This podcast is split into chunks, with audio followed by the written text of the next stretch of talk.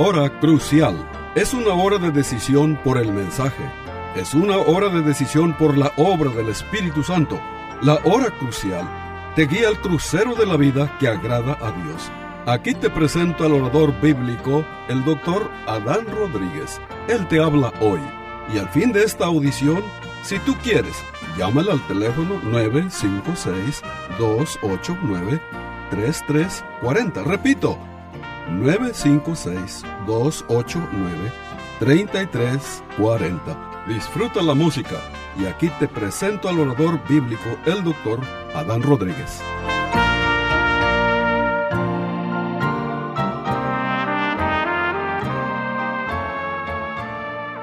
¿Qué tal, querido radio oyente? Bienvenido a una nueva edición de su programa La Hora Crucial. El tema para este día lo hemos titulado La Teología de las Misiones. Estimado oyente, ¿qué es lo más importante que está sucediendo en el mundo hoy? Bueno, quizás usted me pueda decir en este momento que lo más importante que está sucediendo en el mundo hoy son las elecciones este, que, bueno, las la campañas electorales, este, aquí en los Estados Unidos. Antier hubo un debate entre los candidatos, el señor Biden y el señor Trump, este, ambos contendiendo por la presidencia de los Estados Unidos. Quizás alguien me diga que lo más importante es lo que está pasando en Israel, cómo Israel está haciendo convenios con distintos países árabes. Así que, estimado oyente, este, cada uno de ustedes pudiera tener su punto de vista acerca de lo más importante que está sucediendo el día de hoy en el mundo, ¿sí? Yo les preguntaría a ustedes, ya que estamos en el mes de octubre, este, ¿qué sucedió hace dos mil años eh, allá en Palestina? Bueno, lo que el mundo recuerda es a un carpintero y a doce discípulos. Los que hicieron la historia no fueron los romanos, fueron doce hombres sencillos siguiendo a un carpintero. Una pregunta más. ¿Quién recuerda el nombre del Papa hace 500 años? Bueno, quizás muchos no se acuerden ya de quién fue el Papa católico hace 500 años. Fue León X, ¿sí? Pero lo que sí recuerda mucha gente es a un monje que clavó sobre una iglesia las 95 tesis en la puerta de la iglesia de Wittenberg el 31 de octubre del año 1517.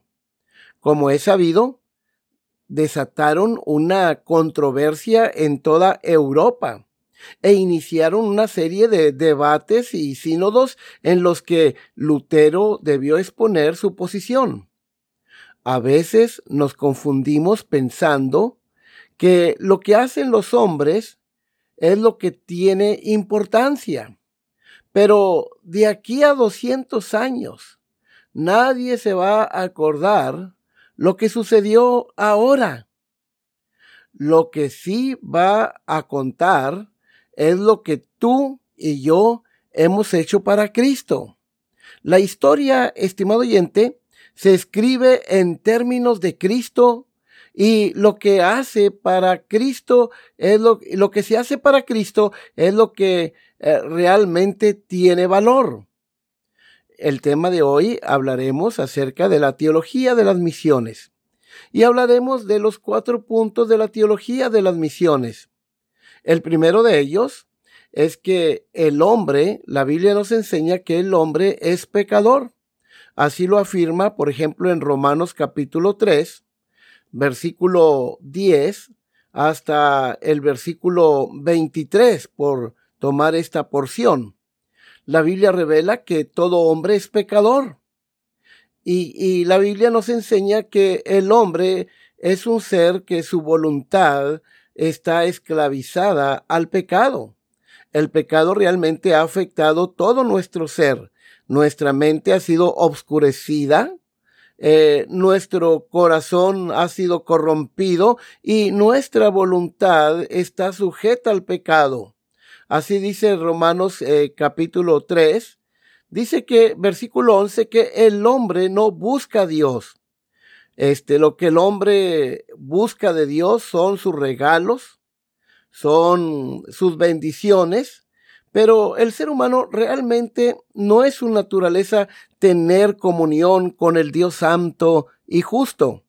El gran reformador Juan Calvino dijo que toda religión es un esfuerzo de huir de Dios. ¿Cuánta razón tenía nuestro reformador?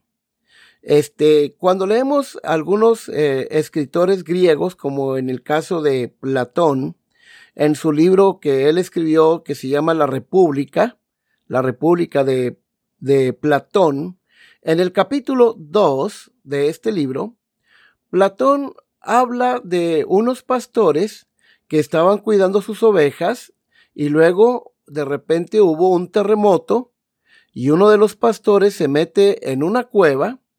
Allí encuentra una estatua y esta estatua en uno de sus dedos tiene un anillo. Este eh, pastor de ovejas eh, le saca el anillo a la estatua y se da cuenta que cuando él se pone el anillo y lo gira, él desaparece. Y como él se hace invisible a los demás, entonces este opta por robar a sus amigos y a sus vecinos cuando él este, se hace invisible.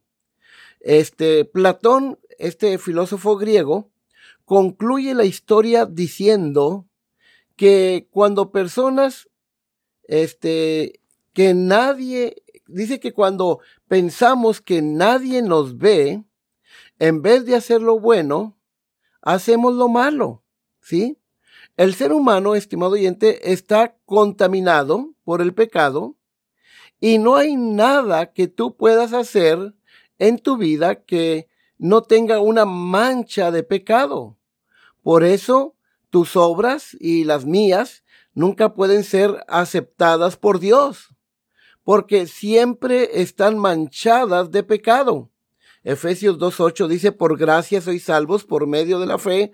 Esto no es de vosotros, sino que es un don de Dios. Luego el verso 9 dice, no por obras para que nadie se gloríe. Ahora, las cosas mejores y buenas que hacemos se convierten en maldad continuamente. Stevenson, un escritor británico, escribió un libro que se llama El doctor Way, Mr. High. Este, y él escribe en este libro, nos habla de un médico en Londres que contaba con una gran reputación, con un gran prestigio, pero este médico durante el día, este, era un hombre reconocido como un gran médico, este, pero en la noche eh, se convertía en un monstruo. El argumento de Stevenson es que en cada uno de nosotros hay dos. Hay una parte de nosotros que quiere hacer el bien y otra que quiere hacer lo malo. Todos los seres humanos somos así, ¿sí? Entonces, estimado oyente, el, este, el primer punto de las misiones es que, eh, de la teología de las misiones, es que debemos este, hablarle al pecador de su enfermedad. Un buen médico no es aquel que se concentra en, en aliviar solo las síntomas de una enfermedad. Un buen médico se preocupa por este, curar la raíz, la causa de la enfermedad. Y nosotros debemos decirle a la gente que son pecadores y demostrarles con las sagradas escrituras este que en verdad este, somos una raza caída, hundida en el pecado, en la esclavitud del pecado. Y nadie nos puede sacar de esta condición porque el pecado ha afectado todo nuestro ser. Estamos muertos en delitos y pecados. El segundo punto de las misiones es hablarle a las personas, a la gente, de la ira de Dios. Hay que decirles que la ira de Dios viene por causa del pecado. Así lo afirma la palabra de Dios, por ejemplo, en Romanos 3, 36. Y Romanos 1.18 claramente dice que la ira de Dios se revela desde el cielo contra toda impiedad e injusticia de los hombres. ¿Sí? Este, Juan 3.36, por ejemplo, declara, el que cree en el Hijo tiene vida eterna, pero el que rehúsa creer en el Hijo no verá la vida, sino que la ira de Dios está sobre él. Y Romanos 1.18 dice, porque la ira de Dios se revela desde el cielo contra toda impiedad e injusticia de los hombres que detienen con injusticia la verdad. Entonces, el carácter, vean ustedes, de esta ira, aquí en Romanos 1.18. Pablo dice, la ira de Dios. Es decir, esta es una ira que este, viene de Dios. Este, no es tu ira, no es mi ira. Por lo general, nuestra ira, cada vez que nos enojamos, pecamos. Pero Pablo está hablando de la ira de Dios. La ira de Dios es una ira justa, es una ira santa, es la ira del juez del universo, es una ira judicial, es decir, es la ira del juez del universo contra todos aquellos que quebrantan su ley, su santa ley. Ahora vean ustedes el, tiempo de esta ira. La ira de Dios se revela, dice Pablo. Es decir, se manifiesta, se da a conocer. Ahora, ¿qué quiere decir la expresión que la ira de Dios se revela? Literalmente, este, uno puede traducir que la ira de Dios se revela constantemente, ¿sí? Cubriendo en su totalidad a la humanidad como si fuera una nube que cubre a todo nuestro planeta. Ahora vean ustedes este el alcance de esta ira, ¿sí? Alcanza el campo de la experiencia humana. Esta ira es universal en su alcance. Ahora Pablo sigue hablando de la ira de Dios y habla de su alcance y dice que la ira de Dios se revela contra toda impiedad, ¿sí? este, y contra toda injusticia. La palabra impiedad se refiere a la falta de amor, reverencia, temor y obediencia hacia Dios. La injusticia es la falta de justicia o de rectitud especialmente en los tratos con los hombres. La causa de la ira de Dios dice que detienen con injusticia la verdad. Entonces la expresión detienen también puede traducirse impiden o suprimen o estorban a la verdad de Dios. Hoy se habla, por ejemplo, del amor de Dios solamente como si el amor de Dios fuera el único atributo de Dios.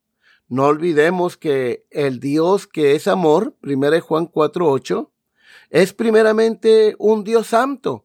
1 Juan 1.5 dice Dios es luz y no hay tinieblas en él. Ahora, estimado oyente, ya que estamos hablando de la ira de Dios, déjame decirte que Jonathan Edward, este, que eh, ha sido uno de los mejores filósofos o de, está catalogado entre los cinco mejores filósofos en la historia de los Estados Unidos y también fue un gran predicador, este, un gran teólogo, este, Jonathan Edward, el sermón más famoso que se ha escrito en la historia de los Estados Unidos, se conoce como los pecadores en las manos de un Dios airado. Este sermón todavía se leía hace algunos años en las escuelas aquí en América, este, como una obra de literatura.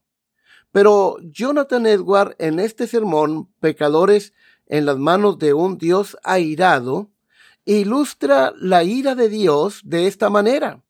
En primer lugar, Jonathan Edward, en este sermón, él dice que el mundo está cubierto de tablones.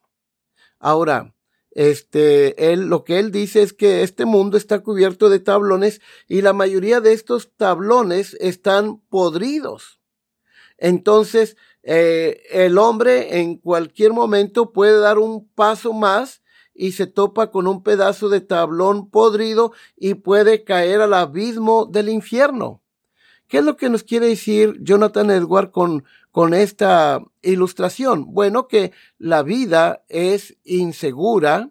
En cualquier momento tú puedes perecer. La vida es incierta y en cualquier momento tú puedes perecer y la ira de Dios está sobre tu pecado.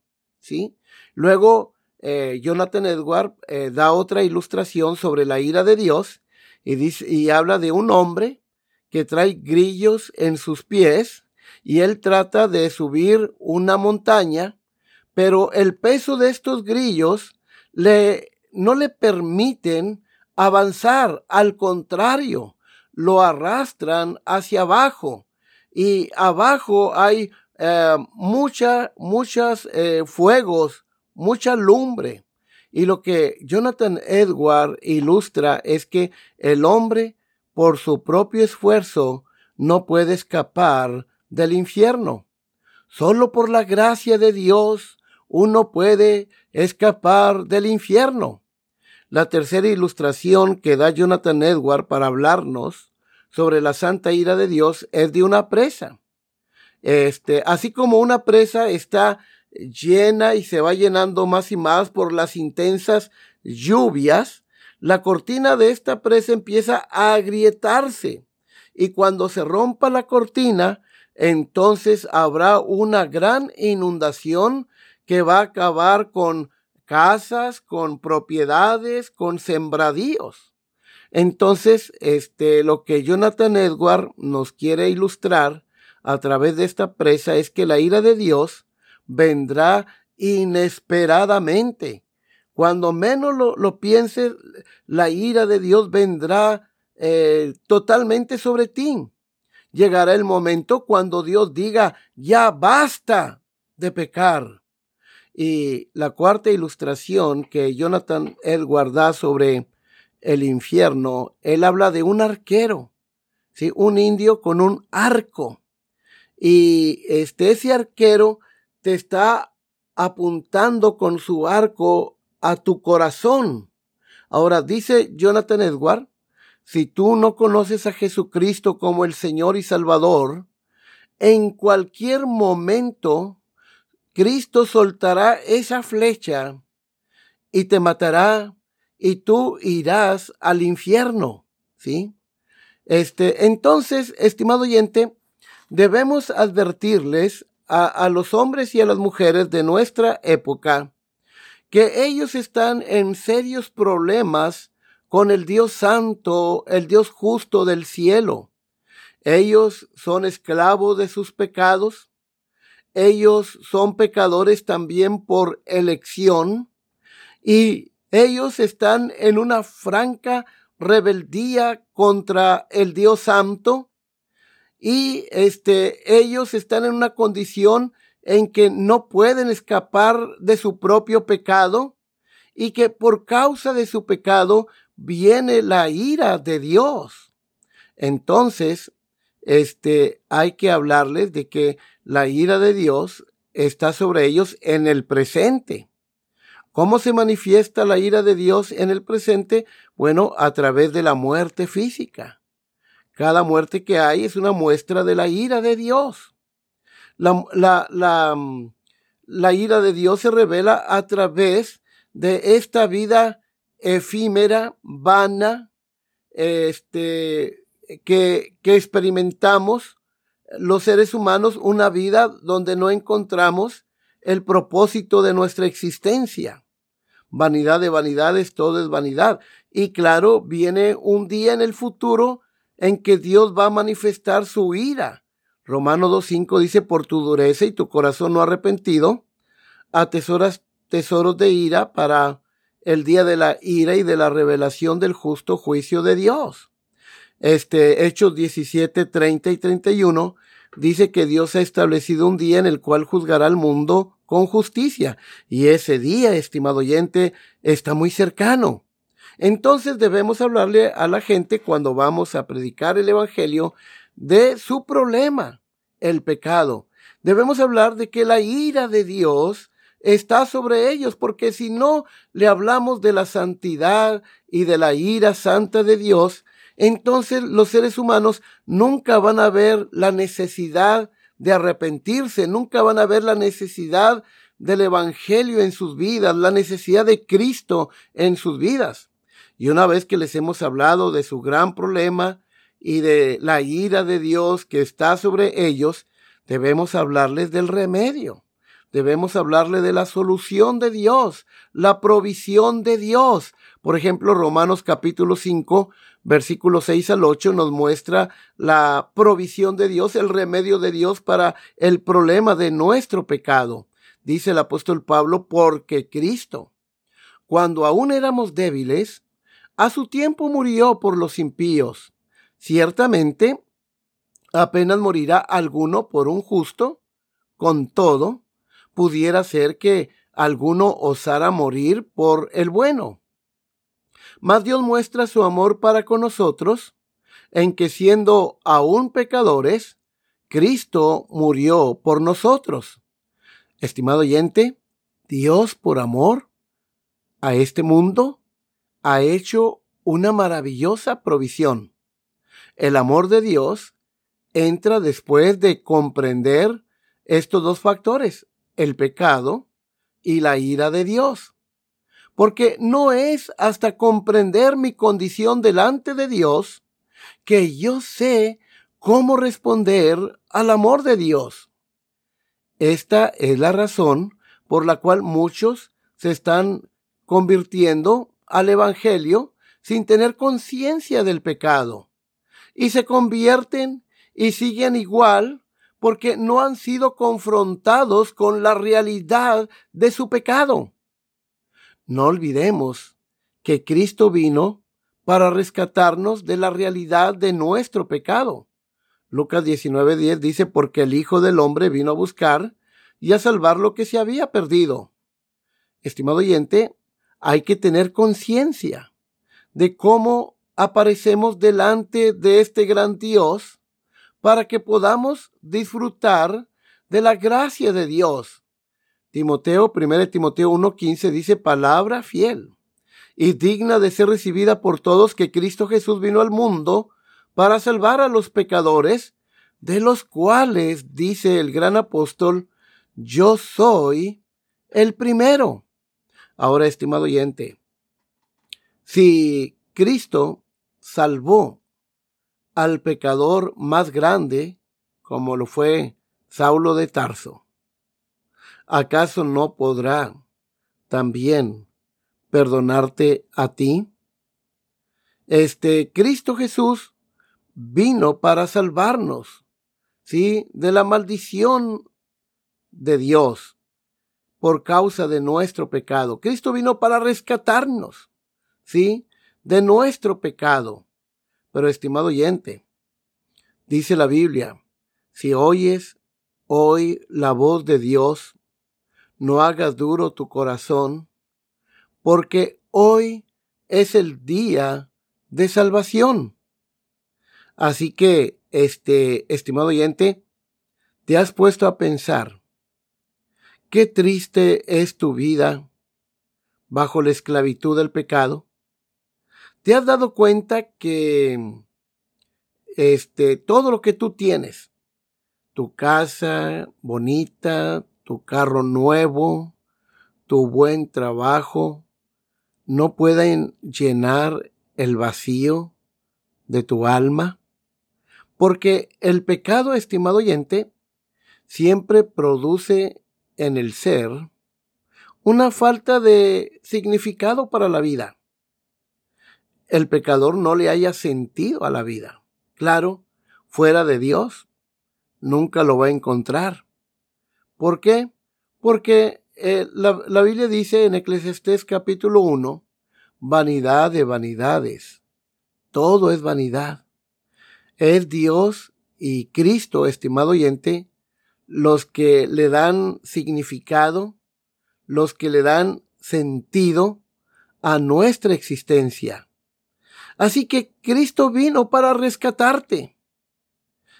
Si tan solo pudieras creer en este Cristo maravilloso, Este Cristo que vino a este mundo, que dejó su trono de gloria, que vivió una vida sin pecado, una vida de santidad.